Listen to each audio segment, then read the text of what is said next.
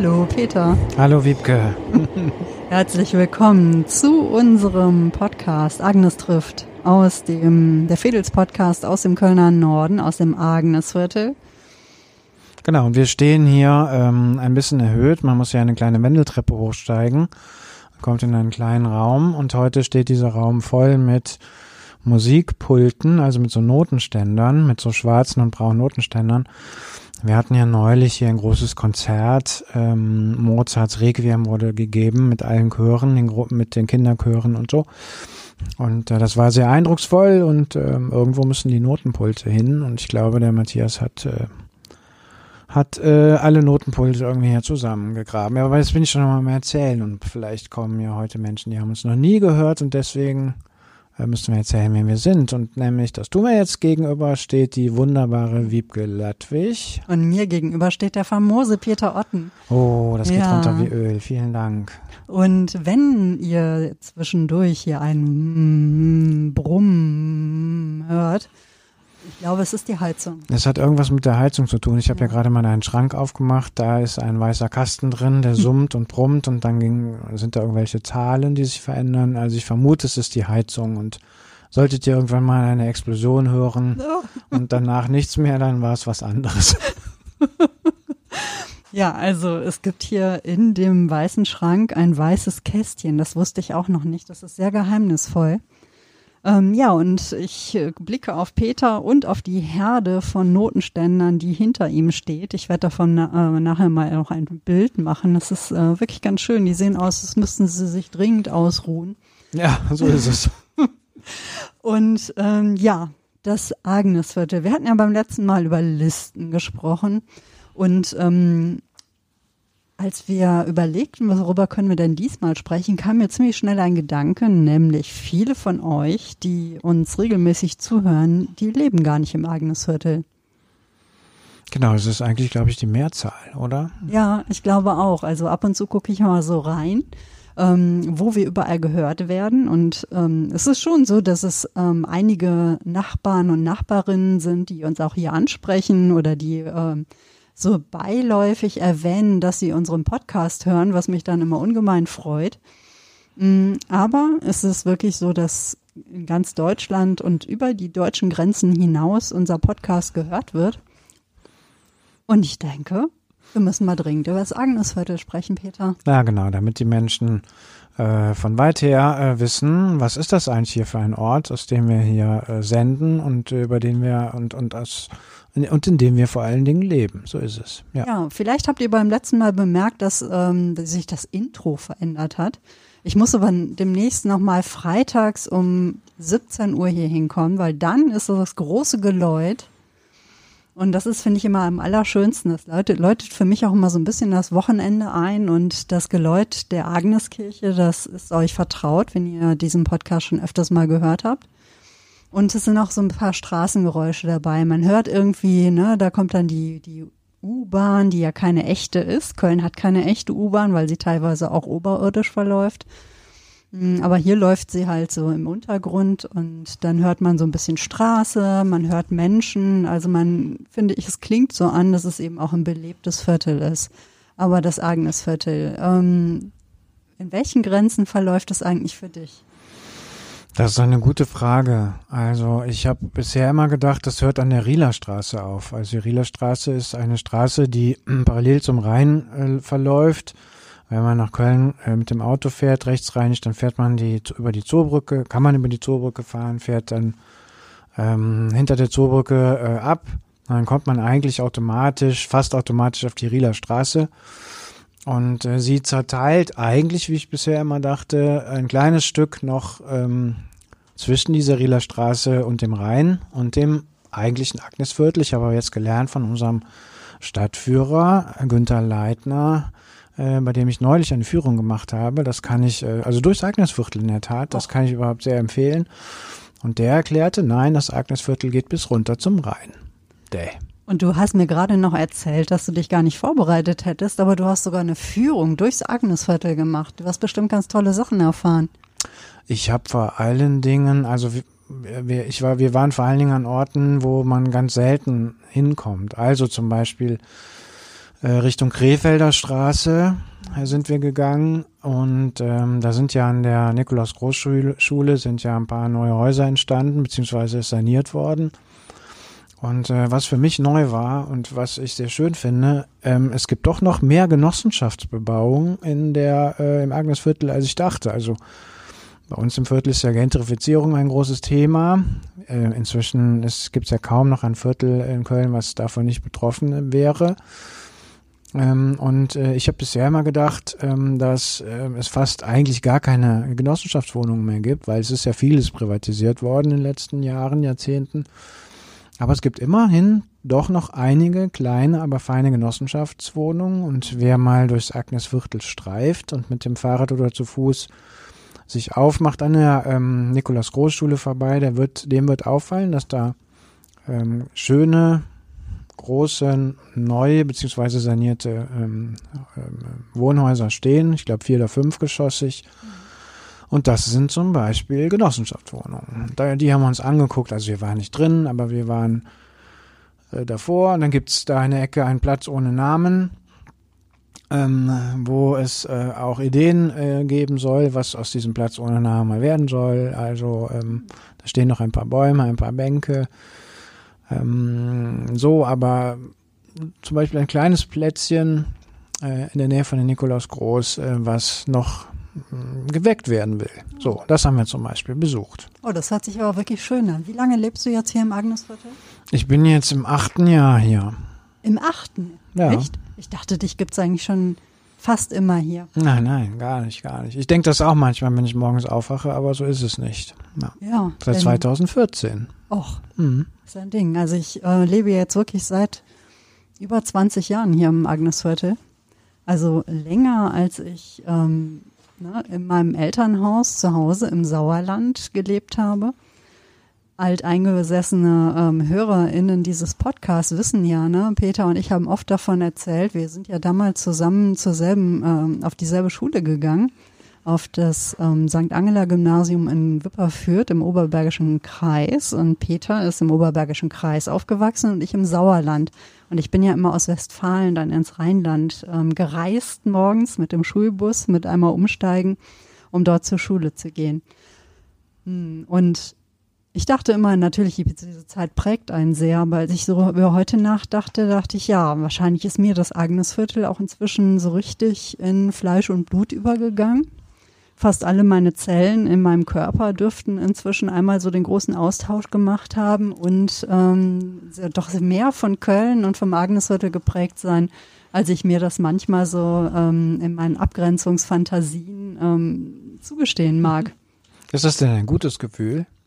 Ja, doch, ist es. Also ich habe zwischenzeitlich immer mal gedacht, ich müsste aus dem Agnesviertel raus, aus Köln, weil mich diese Stadt so ähm, stresste und ähm, zermürbte. Ne, man geht raus und immer sind überall Menschen. Also ne, das Agnesviertel, ein belebtes Viertel. Aber immer wenn ich ähm, irgendwo anders hinfahre oder, oder so etwas, dann stelle ich doch fest, dass das Agnesviertel etwas hat, was ich doch sehr schätze, nämlich etwas sehr Dörfliches.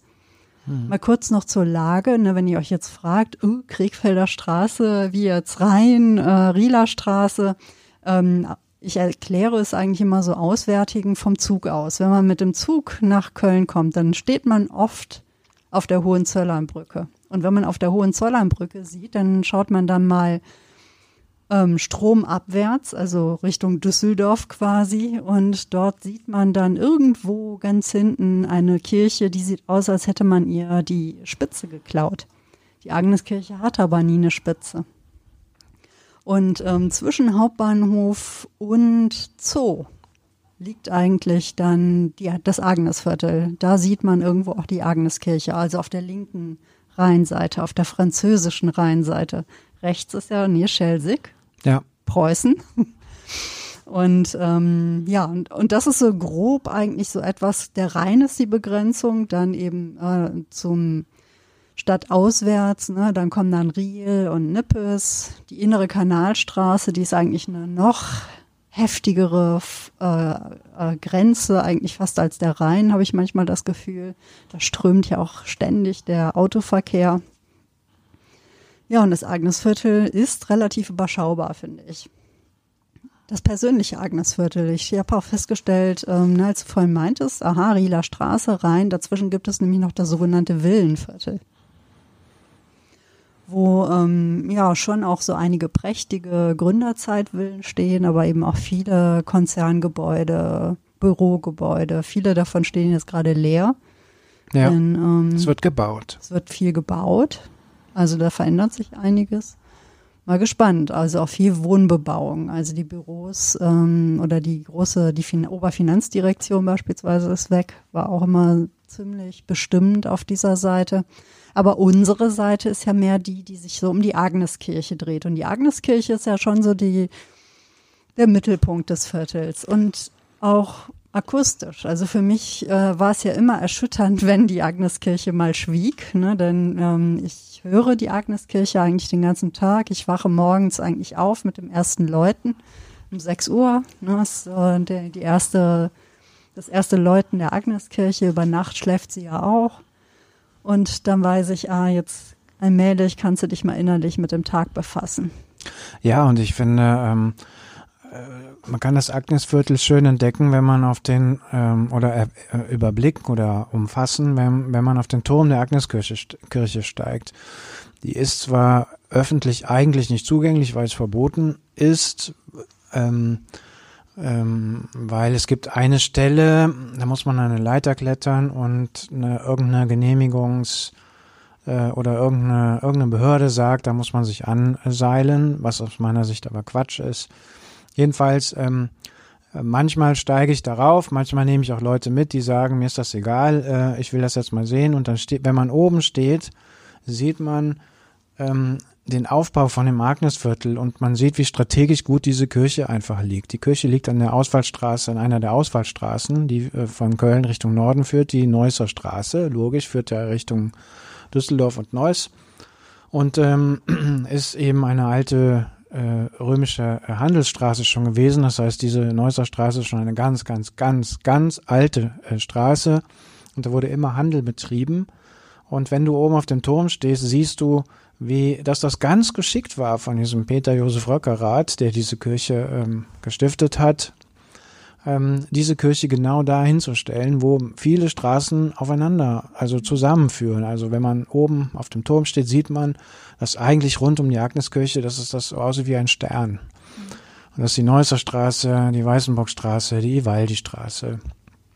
Äh, dass die einfach, also dass die sich auf dem Neusser Platz treffen und ähm, so bildet der Neusser Platz, Schrägstrich Röckeradplatz mit der Agneskirche wirklich so ein, ja, ein tatsächliches Zentrum. Und das ist eigentlich, ähm, eigentlich sehr schön, weil es eine, weil es ähm, dazu einlädt, sich zu versammeln, zu versammeln, zu flanieren, sich zu treffen. Es gibt das Pico-Bütchen, mhm. äh, wo die Menschen im Sommer äh, sich ihre Getränke holen und dann auch auf dem Boden sitzen und so.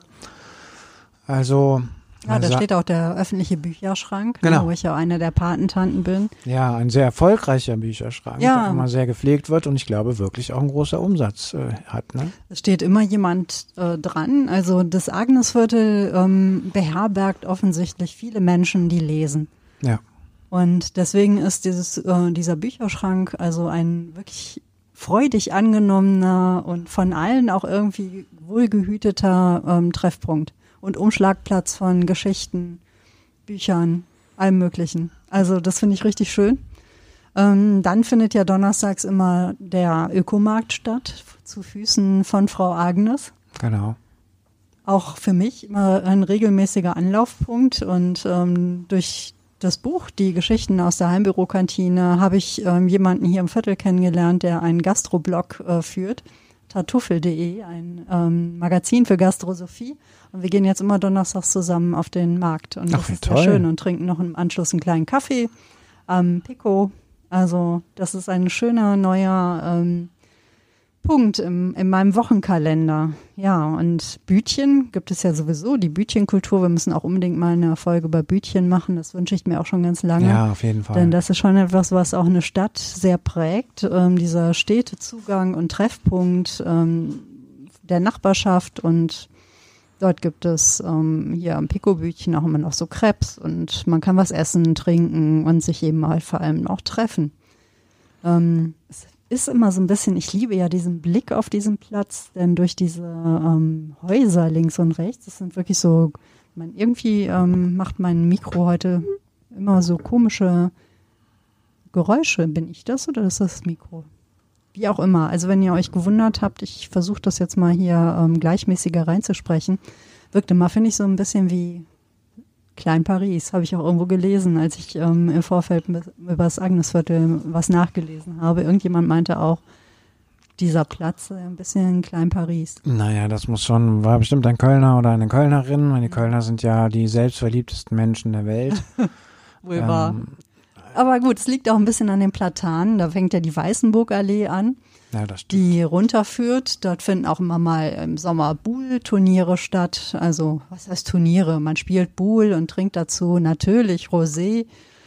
Wenn ich das so richtig beobachten konnte, dann geht man durch diese Platanenallee äh, runter. Rechts liegt dann das Café Elefant. Das ist auch eine Institution hier im Viertel. Und unten am Ende der Weißenburgallee, da ist dann das Restaurant Weißenburg. Für mich auch ähm, sentimental besetzt, denn dort hatten der Mann und ich unser erstes Rendezvous. Oh. Ja. Geht ihr denn dann äh, zum Jahrestag oder so dann auch hin, um sich dessen zu erinnern? Oh, wir sind ganz schlecht da drin. Also ehrlich gesagt kann sich niemand mehr daran erinnern, wann das war. Geschweige okay. denn, ab und zu müssen wir wirklich mühsam rekonstruieren, welches Jahr es war. Also wir feiern jeden Tag. Ja, das ist auch ja. Gut. Das, äh, da sind wir einfach beide ganz schlecht drin ich kann mich noch ganz gut an dieses Treffen erinnern, ähm, weil wir auch festgestellt haben, dass wir gerade zu dem Zeitpunkt, er las eigentlich eins meiner Lieblingsbücher zu diesem Zeitpunkt. Jahre später hat er mir dann mal gesagt, dass er das damals gar nicht so gut fand, aber in dem Moment hat er es aus strategischen Gründen verschwiegen. Finde ich dann auch verzeihlich. Ja, ja, und sehr ehrlich und ja, ja. wunderbar. Conny Palm übrigens, die Freundschaft, falls jemand sich jetzt fragt, welches Buch war es denn? Welches Buch war es denn? Nun ja, ja, das Agnesviertel, das ist so in die Richtung. Ne? Das ist also quasi so schräg Richtung Rhein, ne? aber da kommt man dann erst noch auf die vielbefahrene Rieler Straße. Ähm, früher war hier ja übrigens ein Kappesfeld, also ein Kohlfeld genau. wo die Agneskirche drauf gebaut wurde, denn das Viertel ist noch recht jung. Genau, und es gibt sogar noch Fotos, wo die Agneskirche von Kohlköpfen umgeben ist. Ähm, ähm, ich habe schon einige gesehen und das äh, kann man dann kaum glauben. Ja, das Agnesviertel ist ein sehr junges Viertel und das ist so, äh, vor etwas mehr als 100 Jahren ähm, war klar, die äh, Stadt platzt aus allen Nähten und ähm, das Eigelsteintor war eines der Stadttore ähm, der Stadt. Und es war klar, ähm, wir kommen mit dem Platz nicht mehr aus. Und dann hat sich die Stadt eben vergrößert, eben auch in die Neustadt Nord, so heißt das im Beamten. Deutsch, äh, die Neustadt Nord, die ähm, umfasst jetzt nicht nur das Agnesviertel, sondern das geht, wenn ich das recht, äh, wenn ich mich recht entsinne, bis runter ins belgische Viertel, das heißt, glaube ich, auch noch Neustadt Nord. Und ähm, genau. Und ähm, da waren tatsächlich vor 150 Jahren noch Kappesfelder, Gemüsefelder, Kartoffelfelder. Und ähm, jetzt kommt der äh, Peter Josef Röckerath ins äh, Spiel. Wir müssen noch mal eine Folge machen, wo wir das Ganze noch mal historischer angehen, wo wir uns mal einen Agneskirchen-Experten holen, ja. der die ganzen Anekdoten erzählen kann oder so. Aber jetzt mal ganz grob gesagt, Peter Josef Röckerath kommt. Ähm, man würde heute sagen, und ich weiß, wenn jetzt äh, Peter Josef Röckerath Fans zuhören, wenn die sagen, so kann er das aber nicht sagen, aber ich finde schon, ähm, der Peter Josef Röckerath hatte etwas von dem, was man heute einen Investor nennen würde. Also er hatte Geschäftssinn und äh, er hatte ähm, schon ähm, kapiert, dass äh, man da Geld verdienen konnte. Er hatte nämlich äh, Agnes Schmitz geheiratet, seine zweite Frau. Und Agnes Schmitz, äh, der kölscheste aller kölschen Namen, natürlich Schmitz, die ähm, hat ähm, Grundstücke mit in die Ehe gebracht. Und ähm, der Peter Josef Röckreit hat gedacht, ah, mit diesen Grundstücken kann man etwas anderes machen als Kartoffeln und äh, Kappes zu pflanzen. Und er hat begonnen, diese Grundstücke zu erschließen. Und da ist er dann darüber natürlich auch zu einem gewissen Vermögen gekommen. Und irgendwann hat er gedacht, das kann man sich heute gar nicht mehr vorstellen, was braucht ein neues Viertel, was braucht eine Neustadt Nord, um noch attraktiver zu sein, damit die Leute sagen, jawohl, in diesem Viertel möchte ich leben. Und äh, heute, wie gesagt, kaum noch zu verstehen, hat er gesagt, wir brauchen eine Kirche. Denn da, wo eine Kirche ist, haben es die Leute nicht weit zum Gottesdienst. Und ähm, dann hat er die Pläne ähm, für diese Kirche sich überlegt. Und äh, diese Entstehungsgeschichte ist auch ganz schön interessant. Man müsste sie mal aus, viel ausführlicher erzählen, jedenfalls, wie das so ist bei Menschen, bei Männern vor allen Dingen, die äh, dann ähm, dem, den Narzissmus auch nicht ganz fremd sind, hat er gesagt, naja, also diese Kirche soll nicht irgendwie heißen, sondern sie heißt wie meine Frau. Nämlich Agnes Schmitz, also wird diese Kirche Agneskirche heißen. Und das äh, Unglaubliche eigentlich ist ja, dass ähm, diese Agnes Schmitz den Namen nicht nur der Kirche gegeben hat, sondern das ganze Viertel, jedenfalls bis zum belgischen Viertel, ungefähr dann eben das äh, den Namen Agnesviertel bekommen hat. Ja, und in Köln ja nicht Agnesviertel, sondern Agnes. Agnes, genau. Ja, richtig. Ja, denn äh, da wird ja immer noch so ein N dazu gemischt, damit es nicht so hart klingt. Deswegen Agnes. Das ja. ist das Agnesviertel. Und es wird immer so romantisch verklärt dargestellt. Ähm, aber ich glaube auch, dass der Röckerath einfach ein sehr ehrgeiziger und gewiefter Mensch war. Es ist auch so, dass die Agneskirche die zweitgrößte Kirche in Köln ist. Ja. Und ich finde das ganz interessant, weil du gerade vom Eigelsteintor äh, sprachst. Ähm, dahinter ist ja ne, der Kunibert, dann ist die Ursula da, also die Kirchen und der Kunibert beispielsweise ist ja auch eine von den zwölf romanischen Basiliken in Köln es ist ja immer verrückt, alle gucken auf den Dom, ne, auf die einzige, auf die gotische Kathedrale, aber eigentlich ist Köln ja die Stadt der romanischen Kirchen. Ja. Es gibt also wirklich viele schöne romanische Kirchen, Romanik, ähm, ne, für die, die sich jetzt fragen, frühe, also so 11. bis 12. Jahrhundert, ich glaube, ähm, Kunibert wurde Anfang des 13. Jahrhunderts erbaut.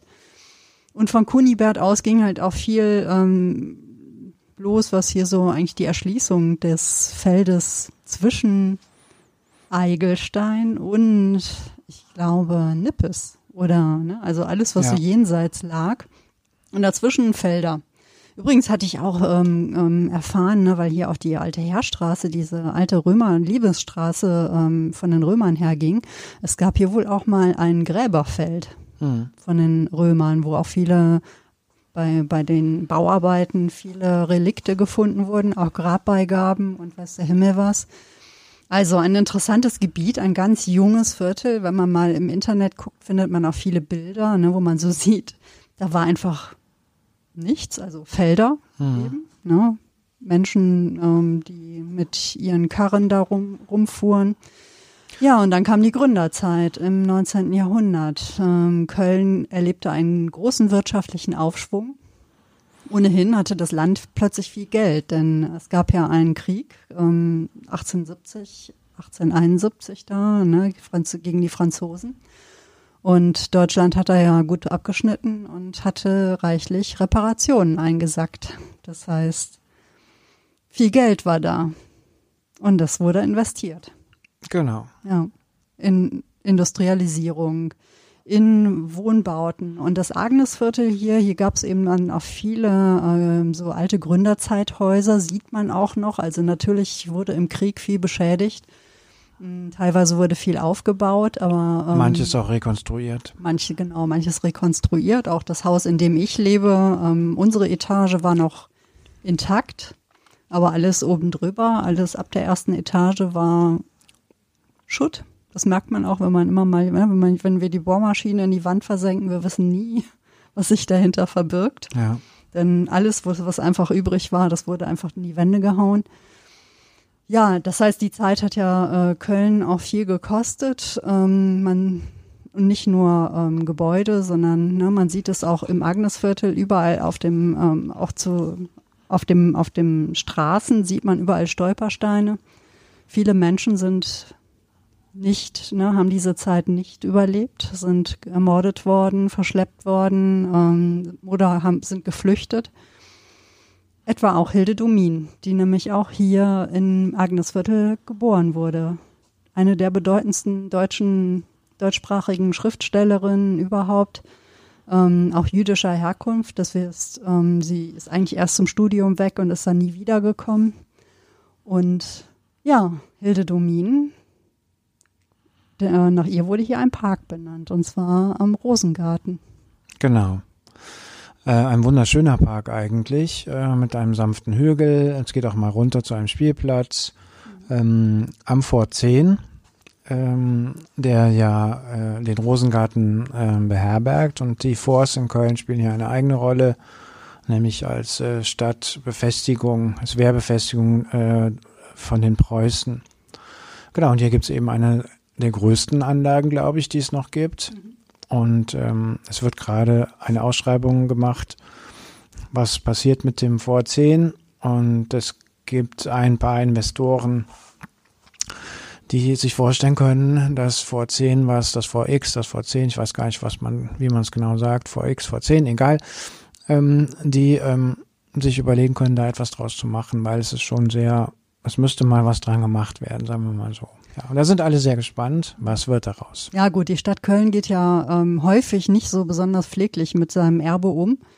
Das ist ja eigentlich schon einzigartig, diese preußische Befestigungsanlage in Köln und es passiert eigentlich wenig damit. Also manche von diesen ehemaligen Forts ähm, sind halt ähm, in Händen von, von Karnevalsvereinen oder sonstigen Initiativen und Vereinen und hier ist es einfach so, dieses Fort ähm, zerfällt und zerbröckelt einfach seit Jahren. Es gab zwischendurch mal den singenden Biergarten darin, das war immer sehr schön. Ähm, aber ansonsten, es gab mal Kino hinter dem Vor, in dem Graben, der hinter dem Vor ist.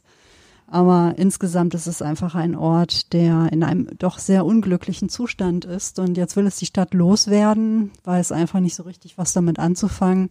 Und das finde ich eigentlich auch sehr bedauerlich, Ne, denn ähm, gerade auch vor einem Investor hat man, kann man eigentlich auch eher nur, ah, da kann man eigentlich eher nur misstrauisch sein. Es gibt auch einen Verein oder eine Initiative, die sich das Ganze vorstellen können. Wir können gespannt sein, wie das Ganze so weitergeht. Aber das ist ja sozusagen der eine Teil des Agnesviertels. Dahinter fängt dann schon so die innere Kanalstraße an, die hört man dann auch schon so rauschen. Rosengarten ist momentan auch geschlossen. Er macht im Mai wieder auf. Also über den Winter haben die Rosen dann mal Ruhe vor uns aber wirklich toll. Ja. Übrigens auch eng mit der Geschichte von Konrad Adenauer verknüpft, der nämlich ein großer Rosenfreund war und dafür gesorgt hat, dass dieses Areal auch mitsamt dem ganzen Grüngürtel erhalten wurde. Sicherlich äh, kein ganz unumstrittener Mensch, aber in der Hinsicht hat er wirklich was Gutes bewirkt. Ja, das ähm, ja, vor, vor dem Rosengarten, vor dem Vorzehen ist eben der Hilde Domin Park. Da hinten, hinter geht so ein Lendpark in den sogenannten, wo auch das Eis- und Schwimmstadion ist und ähm, wo immer ganz fleißig Fußball gespielt wird von allen möglichen Freizeitkickern und Kindern. Also alles, was irgendwie hinter dem Ball herrennt, auch Hunde. Ja, das kann ich bestätigen. Ja. ja. Und äh, da kommt man eigentlich so hinten Weinmuseum. Das kennen vielleicht die Menschen, die so von der Autobahn kommen. Da sieht man es, das ist so die äußerste Begrenzung. Und da ist eigentlich das sogenannte Gerichtsviertel endet da. Also es gibt noch dieses Oberlandesgericht lustigerweise von Heinrich Böll immer das Schloss genannt. Ja. Das ist ja auch wirklich sehr, ja. Heinrich Böll ja auch jemand, der lange hier im Agnesviertel gelebt hat. Genau, in der Hülchrater Straße. Ja. Und der sich etwa über die Autofizierung in den 60er, 70er Jahren auch immer sehr beschwert hat, denn der, ne, die Autostadt Köln, die wurde wacker ausgebaut. Und das wiederum zeigt sich ja gut am Ebertplatz. Ebertplatz man könnt ihr vielleicht kennen, denn der Ebertplatz war aus ganz unterschiedlichen Gründen auch immer in der in den Medien. Der Angstraum. Ja, genau. Ja. Ja, also der Ebertplatz ist ein typisches Beispiel dafür, was halt in den 60er Jahren dominiert hat, nämlich das Auto und dass die äh, Stadtplanerinnen und Stadtplaner damals ähm, vor allen Dingen einen Fokus drauf hatten, dass Menschen schnell in die Stadt hineinkommen, um einzukaufen, um ihre Arbeitsplätze zu erreichen. Also man hat die, ähm, man hat die Stadt sich sozusagen dem Auto untergeordnet. Und äh, das war in Köln ja auch möglich, weil viel kaputt war, weil einfach der Raum war, weil ähm, Schutt weggeräumt war und einfach ähm, weil einfach die Möglichkeit war, sich auszubreiten und Neues auszuprobieren. Und ich finde immer, e beim Ebertplatz wird das besonders deutlich. Also, dass die Hauptrolle spielen die Autos, die diesen Ebertplatz von allen Seiten umkreisen.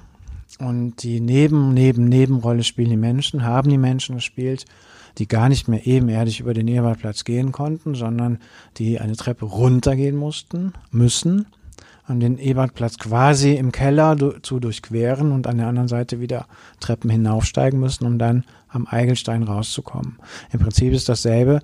Ähm, Im Prinzip, wenn man dann, wenn, der, wenn die Menschen sich ostwärts bewegen, also Richtung Rhein, auch da kann man äh, unter der Straße hergehen und kommt dann an diesem wunderschönen, ähm, an diesem wunderschönen Platz äh, Park hinaus äh, raus, der wo früher ja auch mal ein kleiner Hafen war, habe ich mir sagen mhm.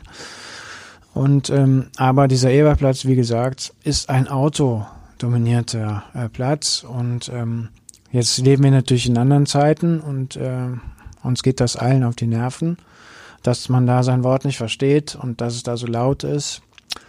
Abgesehen davon ist der Eberplatz natürlich ein ähm, Beispiel für Brutalismus, also für diese Betonarchitektur, die ich persönlich gar nicht so verwerflich finde, weil es gibt ja noch diese wunderschöne Gertrudkirche, die auch zum, zur Agnespfarrei dazugehört. Ein, ein Kleinod des Brutalismus, würde ich sagen. Also zum Rhein, zum Rhein verlieben.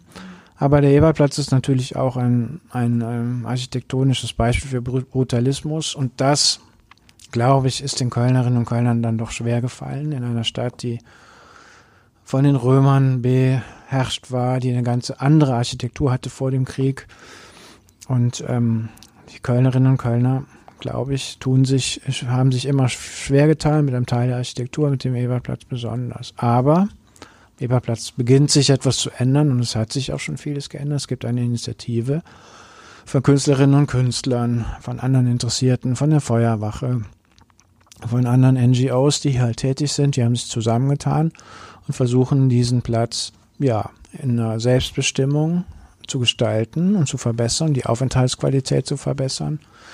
Man hat diese kinetische Wasserinstallation seit ein paar Jahren wieder instand gesetzt. Das war ja auch so eine Kölner Unart. Da geht was kaputt, dann bleibt es kaputt. Und irgendwann, nach 30 Jahren, hat man gedacht, ach, lass es uns doch mal reparieren. Und jetzt merkt man, wie schön das eigentlich ist, dieser Brunnen. Und nach und nach ähm, haben Menschen viel Eigeninitiative dann doch da etwas gemacht. Es gibt Galerien, es gibt eine Initiative, die sich um die Blumen kümmert, die im Sommer die Beete sozusagen pflegt und so weiter und so weiter. Ja. ja, war für über Jahre hinweg auch immer so ein großer Anlauf, Anlaufpunkt für mich, die Kunsträume unter dem Ebertplatz. Es war so, als der Ebertplatz damals geschaffen wurde, der ist schon auch ähm, außerordentlich für den Brutalismus, weil er der einzige brutalistisch ähm, gestaltete, also brutalistisch gebaute Platz ist, den es in Deutschland gibt. Also ähm, es wird ja immer gewitzelt, ne? soll der Ebertplatz wirklich Denkmal werden? Weil Menschen verknüpfen mit Denkmal immer etwas, was sie als schön empfinden und vergessen ganz, dass ähm, etwa auch sowas wie diese, diese hübschen Fachwerkhäuschen, die mancherorts als Denkmal gelten, auch in gewissen Zeiten auch als hässlich empfunden wurden und abgerissen wurden, weil man wollte mit diesem alten, muffigen, düsteren Häusern nichts zu tun haben. Und heute empfinden wir Städte, in denen Fachwerkhäuser stehen, als ungemein pittoresk und hübsch. Ja. Brutalismus ist vielleicht noch zu nah dran. Das ist so 1960er bis 1980er, ne, wo also ganz viel damit gebaut wurde, ähm, geht auch zurück. Ne, Brutalismus denkt man, ah, brutal, das stimmt gar nicht geht zurück auf einen Begriff von Corbusier, dem äh, französischen Architekten und Beton Brü. Und Brü meint halt rau, herb, ehrlich, also natürlich auch roh, ne, weil es kennzeichnet den Brutalismus dieser rohe Beton und das sieht man eben am Ebertplatz genauso gut wie an der St. Gertrud von Gottfried, Gottfried Böhm. Und die bringen schon auch eine eigene Ästhetik mit. Also ich äh, mag den Brutalismus wirklich sehr gern, weil er auch einfach nochmal so die Form in den Vordergrund stellt. Ne? Also es ist jetzt eben natürlich nichts irgendwie mit so hübschen, es ist nicht hübsch, aber es hat auch ja eben so etwas Ehrliches und Raues und ähm, es wird im Ebertplatz ganz toll aufgefangen, finde ich, durch die durch die Vegetation, durch die Flora, die es da gibt. Und die ist schon auch außerordentlich. Das habe ich auch durch die Initiative am Ebertplatz erst erfahren. Da wachsen also 26 ähm, unterschiedliche Bäume, die einfach auch für eine für einen ganz tollen ähm, eine ganz tolle Biosphäre mitten in der Stadt ähm, führen. Hm. Und das ist schon irre. Das ist wie, wirklich wie eine Insel, ne? Der Ebertplatz, der so in diesem rauschenden Verkehr liegt. Ja. Und du meintest gerade, hm, das ist so laut da, finde ich manchmal gar nicht. Ich finde, ähm, wenn man auf dem Ebertplatz ist, dann bekommt man zwar mit, dass drumherum der Verkehr rauscht, aber es ist schon auch ein Ort, ähm, den ich als sehr friedlich empfinde. Und vor allem ist es ein Ort, wo man eigentlich niemanden stört. Das fand ich auch mal sehr schön mit den Kunsträumen. Ne? Es waren auch so die Zeiten, wo die Leute, die beispielsweise das Labor am Ebertplatz äh, betrieben, alle noch etwas partyversessener waren. Ne? Da wurden auch wirklich auch gerade zur Eröffnung der Art Cologne immer fulminante Partys gefeiert. Ne? Da mhm. waren manchmal hunderte, tausende Menschen. Also äh, ja. wenn da was los war, man hat niemanden gestört. Inzwischen geht es ein bisschen beschaulicher zu. Das liegt auch mit ähm, dieser Verbürgerlichung des Ebertplatzes zusammen. Da hat das Subversive nicht mehr so viel Raum, was einfach jahrelang dort vorgeherrscht hat. Und das Subversive kann eigentlich nicht neben dem Bürgerlichen gut funktionieren. Das, ja. äh, ne, da, da findet einfach so eine ja, vielleicht eine Gentrifizierung auch der Kunststadt. Ähm, aber insgesamt ist es einfach ein viel wirtlicherer Platz geworden, nicht zuletzt auch durch den Gastro-Container.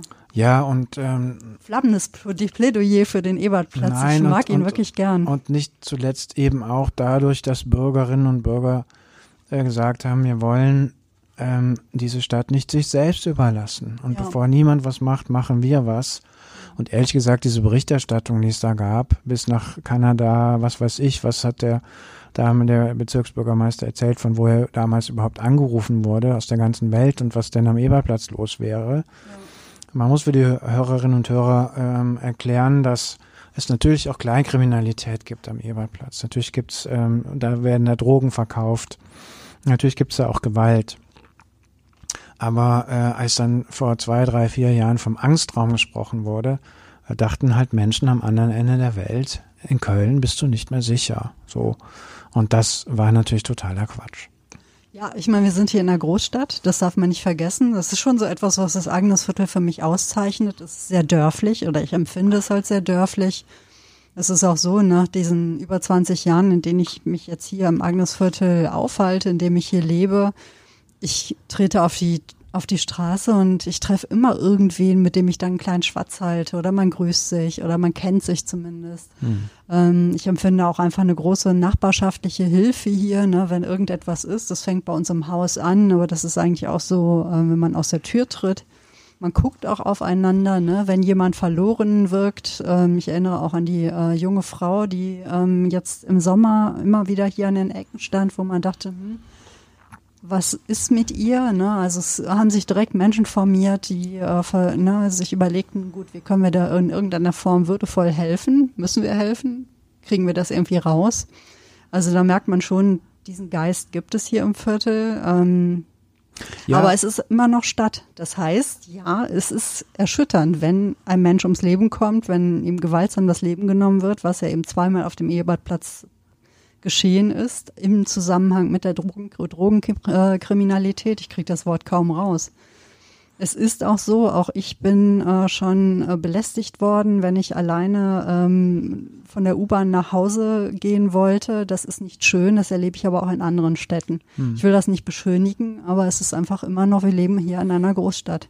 Ja, und wie gesagt, nochmal, was das Tolle war und eigentlich immer noch ist, dass die Bürgerinnen und Bürger gesagt haben, wir wir, wir zeigen jetzt nicht immer auf die Stadt. Also es gibt genug Gründe, auf die Stadt zu zeigen und zu sagen, hör mal, jetzt reißt euch doch mal zusammen, es macht doch mal irgendwas oder so. Aber ja. ich finde dieses bürgerliche Engagement, was da damals auch sehr, sehr gesteuert und gefördert wurde durch die alte Feuerwache, durch das Bürgerzentrum, was es hier nämlich auch noch gibt, mhm. das ist, finde ich, schon sehr ehrenwert. Und das ist, glaube ich, schon auch etwas, was jetzt nicht nur das Agnesviertel auszeichnet. Du hast schon ein paar Mal gesagt, das Agnesviertel ist ein Dorf und die Menschen, die Köln nicht so gut kennen, denen muss man einfach mal sagen, Köln ist ein Zusammenschluss von Dörfern. Ja.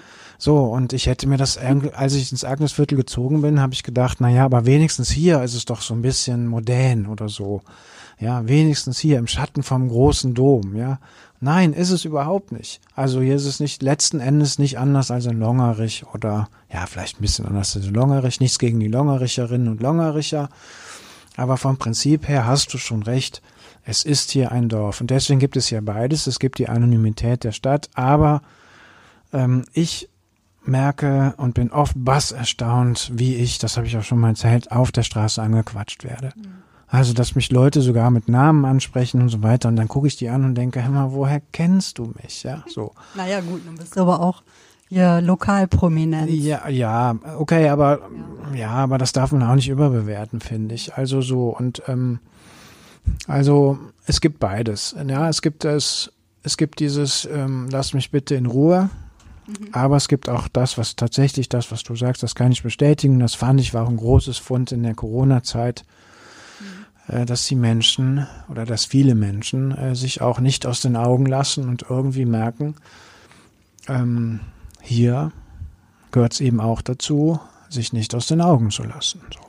Weil du gerade die, äh, das Bürgerzentrum, die alte Feuerwache ansprachst, also die sollten wir auf jeden Fall noch erwähnen, denn auch das, ähm, zum einen geht es ja selber auch aus einer ähnlichen Initiative hervor wie der Ebertplatz. Also eigentlich sollte, ne, das war früher wirklich die, die Hauptfeuerwache hier von Köln. Ähm, dann ist die umgezogen. Dann gab es kurzzeitig irgendwie die Idee, da ein Schwimmstadion irgendwie hinzubauen, was irgendwie aus heutiger Sicht irgendwie komplett absurd klingt. Und dann gab es aber eben eine junge Bürgerinitiative, die sich dafür eingesetzt haben, dass dort, das war so, äh, ich glaube, wann war denn das? Das war in den 70ern noch, ne? Dann gab es so diesen Geist der 70er, 80er Jahre, dieser auch sozialistische Geist, ne, dass dort doch ein soziokulturelles Zentrum entstehen könnte und genau. sollte. Und die Stadt war erst äh, ganz skeptisch, aber ähm, jahrelanges Engagement, jahrelanger Protest, ähm, Insistieren ähm, hat geholfen sodass irgendwann auch die Stadt davon überzeugt war, dass es eine gute Sache ist, dass dort ein Bürgerzentrum entsteht. Und das steht bis jetzt in diesem wunderschönen äh, Industriedenkmal der alten Feuerwache. Und das ist ein wunderschöner, geschützter, mit einer Mauer geschützter ähm, Ort mit Biergarten. In den Mitte der 80er wurden da auch Platanen gepflanzt, die ähm, einfach da auch Schatten geben. Und das ist ein Ort von Menschen für Menschen und das atmet der einfach ganz hartnäckig aus. Ja. Allen Zeitläuften und allem Zeitgeist ähm, zwischendurch auch widersprechend. Es gab nämlich immer Investoren, die auch immer so ihre gierigen Finger ausgestreckt haben nach der Feuerwache, denn es ist ein Filetstückchen hier im Viertel von der Lage her. Aber dieser Ort wurde bis heute erfolgreich verteidigt und ja, und das Tolle daran ist eben, ähm, dass, ähm, dass, dass die Feuerwache Raum gibt für alle möglichen Initiativen. Also ich finde, wer sich da mal mit Menschen unterhält, was ich hin und wieder tue, weil ich da im Beirat bin, ähm, und äh, einfach mal fragt, was gibt's denn hier so? Der wird bass erstaunt sein, welche politischen, ähm, kulturellen und äh, alle möglichen Gruppierungen äh, von Feministinnen über äh, keine Ahnung, also äh, die ganze Bandbreite, die man sich vorstellen kann, äh, finden da äh, finden da einen Ort und ähm, können sich da organisieren, ne, von dem von, über Naturschutz, also alles Mögliche. Ja. Und das finde ich, äh, das finde ich immer sehr sehr beeindruckend, weil ich immer merke, immer mehr merke, dass das natürlich etwas ist, was äh, was sagen wir mal, das soziale Klima, was für das soziale Klima einer Stadt auch unglaublich wichtig ist. Also wenn man diesen Idealismus nicht mehr hätte von Menschen, die ähm, die Ideen haben und Ideen auch weiter verbreiten wollen und sich so vergemeinschaften wollen, ähm, dann wäre, ja, das wäre ganz schrecklich. Und ähm, man kann nur hoffen, dass das, dass das so bleibt. Weil auch Bürgerzentren verändern sich natürlich, auch in Köln. Ähm, aber ich hoffe, dass ähm, diese Glut sozusagen in der alten Feuerwache erhalten bleibt. Das fände ich sehr wichtig. Ja, ich habe ja, ich habe ja den Eindruck, dass das in den letzten Jahren nochmal aufgeflackert ist, weil es ja insgesamt auch hier, zumindest im städtischen, im urbanen Raum so in der Luft liegt, ne, dass Menschen den öffentlichen Raum wiederentdecken und auch ähm, sich dafür einsetzen. Der Ebertplatz, finde ich, ist auch ein ganz gutes Beispiel dafür auch der Tag des guten Lebens, der hier von der Agora auch in verschiedenen Stadtvierteln stattgefunden hat, unter anderem auch im Agnesviertel. Ja. Und das hinterlässt alles so seine Spuren. Und ähm, die Feuerwache ist da schon ein wichtiger Ort, denn dort etwa findet man auch für ganz kleines Geld Infrastruktur und Räume, wenn man, ähm, ne, egal ob man als Einzelperson oder mit einer Initiative, mit einem Verein einen Ort sucht, dort äh, findet man ihn. Und gut, ist einfach auch äh, sowieso regelmäßig ein Treffpunkt, zumindest in den in den Monaten, in denen man auch ganz gut sich draußen aufhalten kann, wenn der Flohmarkt stattfindet. Ja. Ne, große, großer Treffpunkt immer. Aber da auch den Biergarten. Dann gibt es da eine kleine Gastronomie, wo man etwa auch mittags einen günstigen Mittagstisch bekommt. Also es ist ein wichtiger Ort des Miteinanders und ein Ort, der alles, äh, also sich immer wieder überlegt, wie kann man Menschen in ihrer Selbstbestimmtheit ähm, ermuntern, was kann, was brauchen die, ähm, was können wir tun. Hm. Und du hattest in einer der letzten Folgen auch von dem Menschen äh, gesprochen, der vor gar nicht so langer Zeit gestorben ist und der als Geschäftsführer Ja, ja, als äh, Vereinsvorsitzender. Vereinsvorsitzender, genau, es ist ja ein Verein natürlich, ähm, diese, die alte Feuerwache so aus dem Hintergrund heraus ganz tief geprägt hatte. Sagst du mir nochmal seinen Namen? Ich hatte ihn leider vergessen. Du kommst auch gerade nicht drauf. Mhm. Mhm. Robert Strauch. Ja, ja, genau. natürlich, Robert, Strauch. ja. Ja, das sind so Menschen, die äh, das, äh, das Agnesviertel ganz tief prägen. Aber man, ne, ich erwähnte es gerade schon, auch Peter ist nämlich so jemand. Ähm, weil gerade läuft nämlich äh, wieder eine Aktion, die für mich so den, ach, irgendwie auch den Geist des Agnesviertels auf eine ganz bezaubernde Art und Weise ähm, ausatmet. Denn unten an der Agneskirche steht Ton. Genau, da steht eine Kiste mit äh, Tonklumpen und äh, wir haben drei Bretter äh, drapiert, also Eichenbohlen. Ähm, äh, und äh, das soll und wird die Fädelskrippe werden. Das heißt, du kannst da hingehen, dir einen Tonklumpen mit nach Hause nehmen und dann kannst du daraus eine Figur modellieren oder zwei oder drei. Es gibt keinerlei Vorgaben, wie groß die Figur äh, sein soll, wie viele Figuren oder gar was die Figur darstellen soll.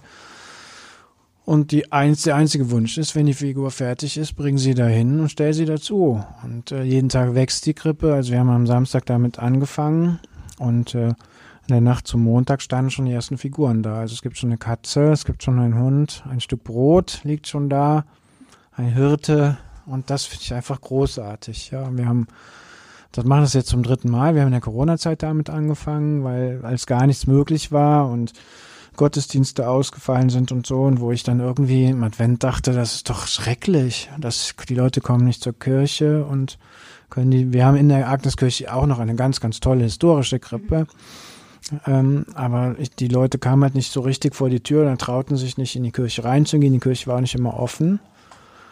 Und dann haben wir gedacht, habe ich gedacht, da muss man was machen, da muss die Krippe rausgehen.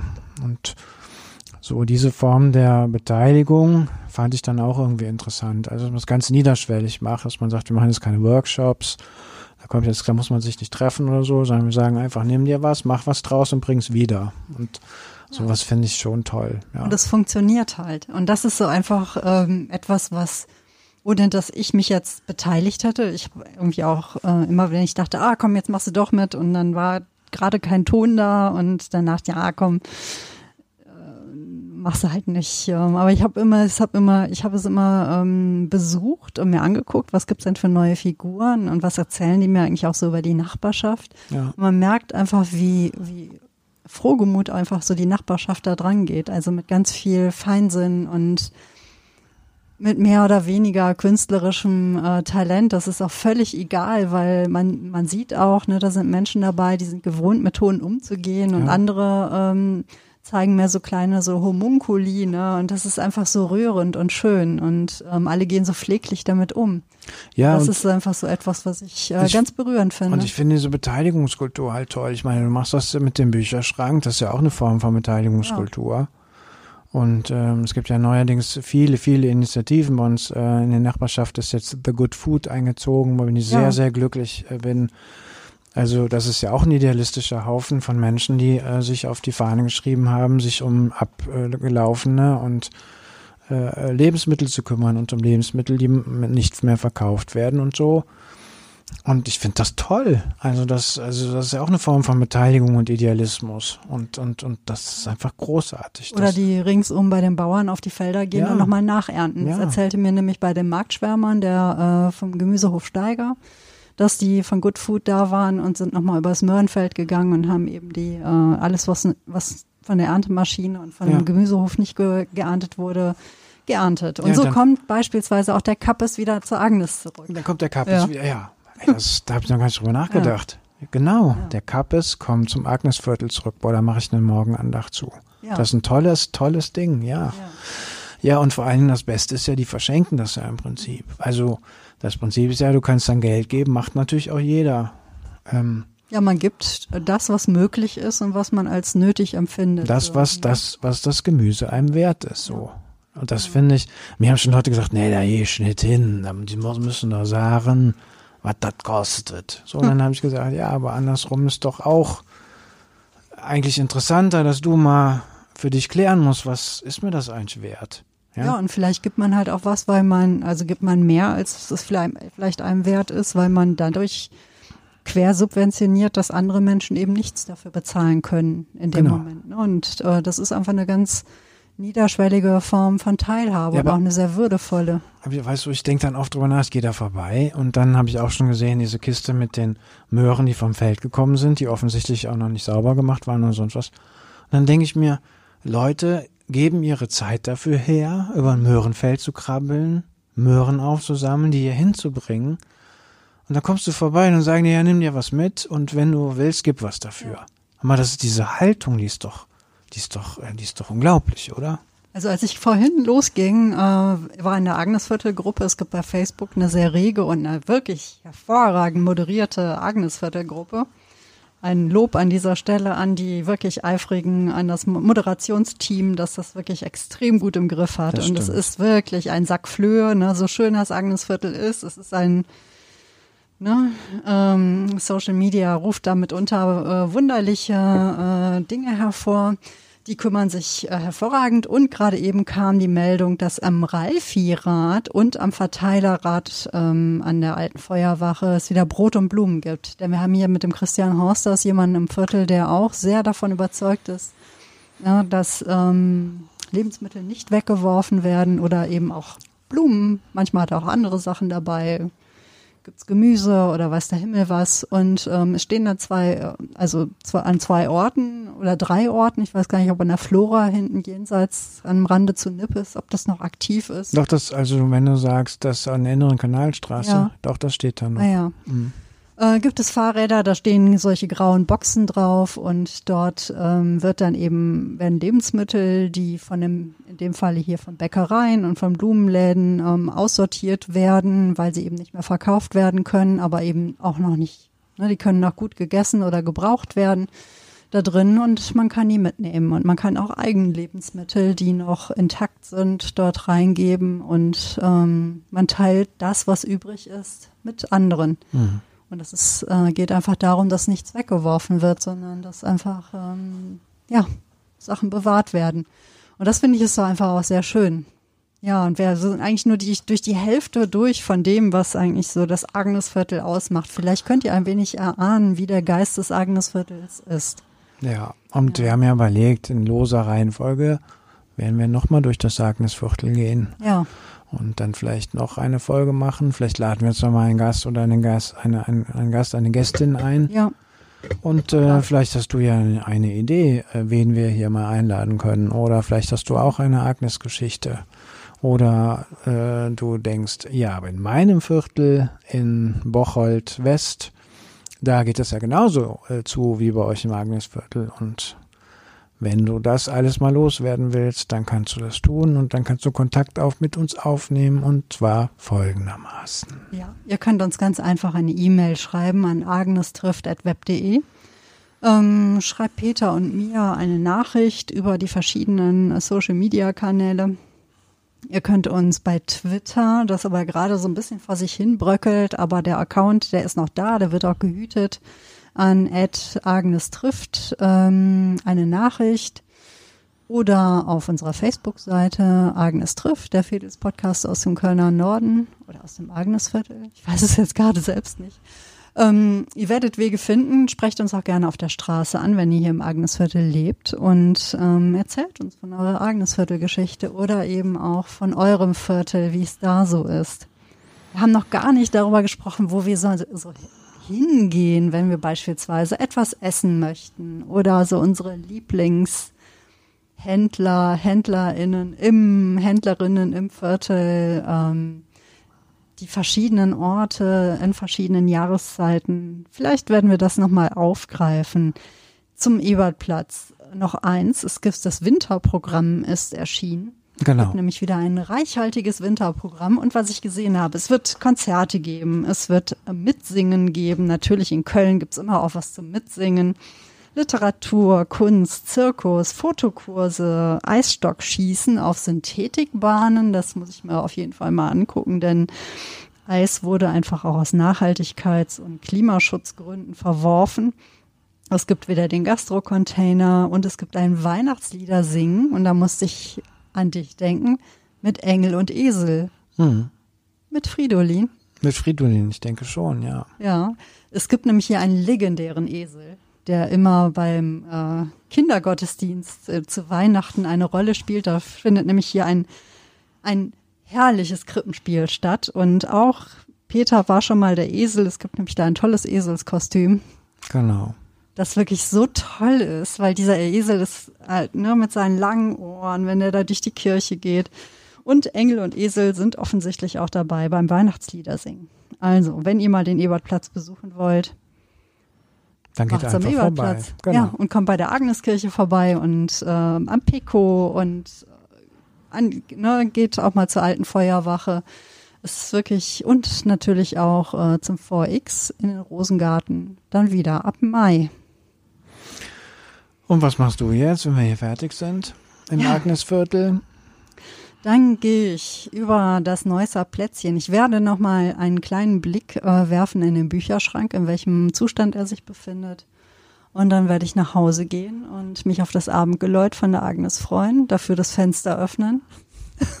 ja, wirklich. Ich liebe es einfach sehr. Ach toll. Das ist, ähm, ich kann mir überhaupt nicht mehr vorstellen, irgendwo zu leben, wo äh, man keinen Leuten im Hintergrund hat, was einem irgendwie so aus dem Tag, in den Tag hilft und Ach, aus dem Tag. großartig. Ja.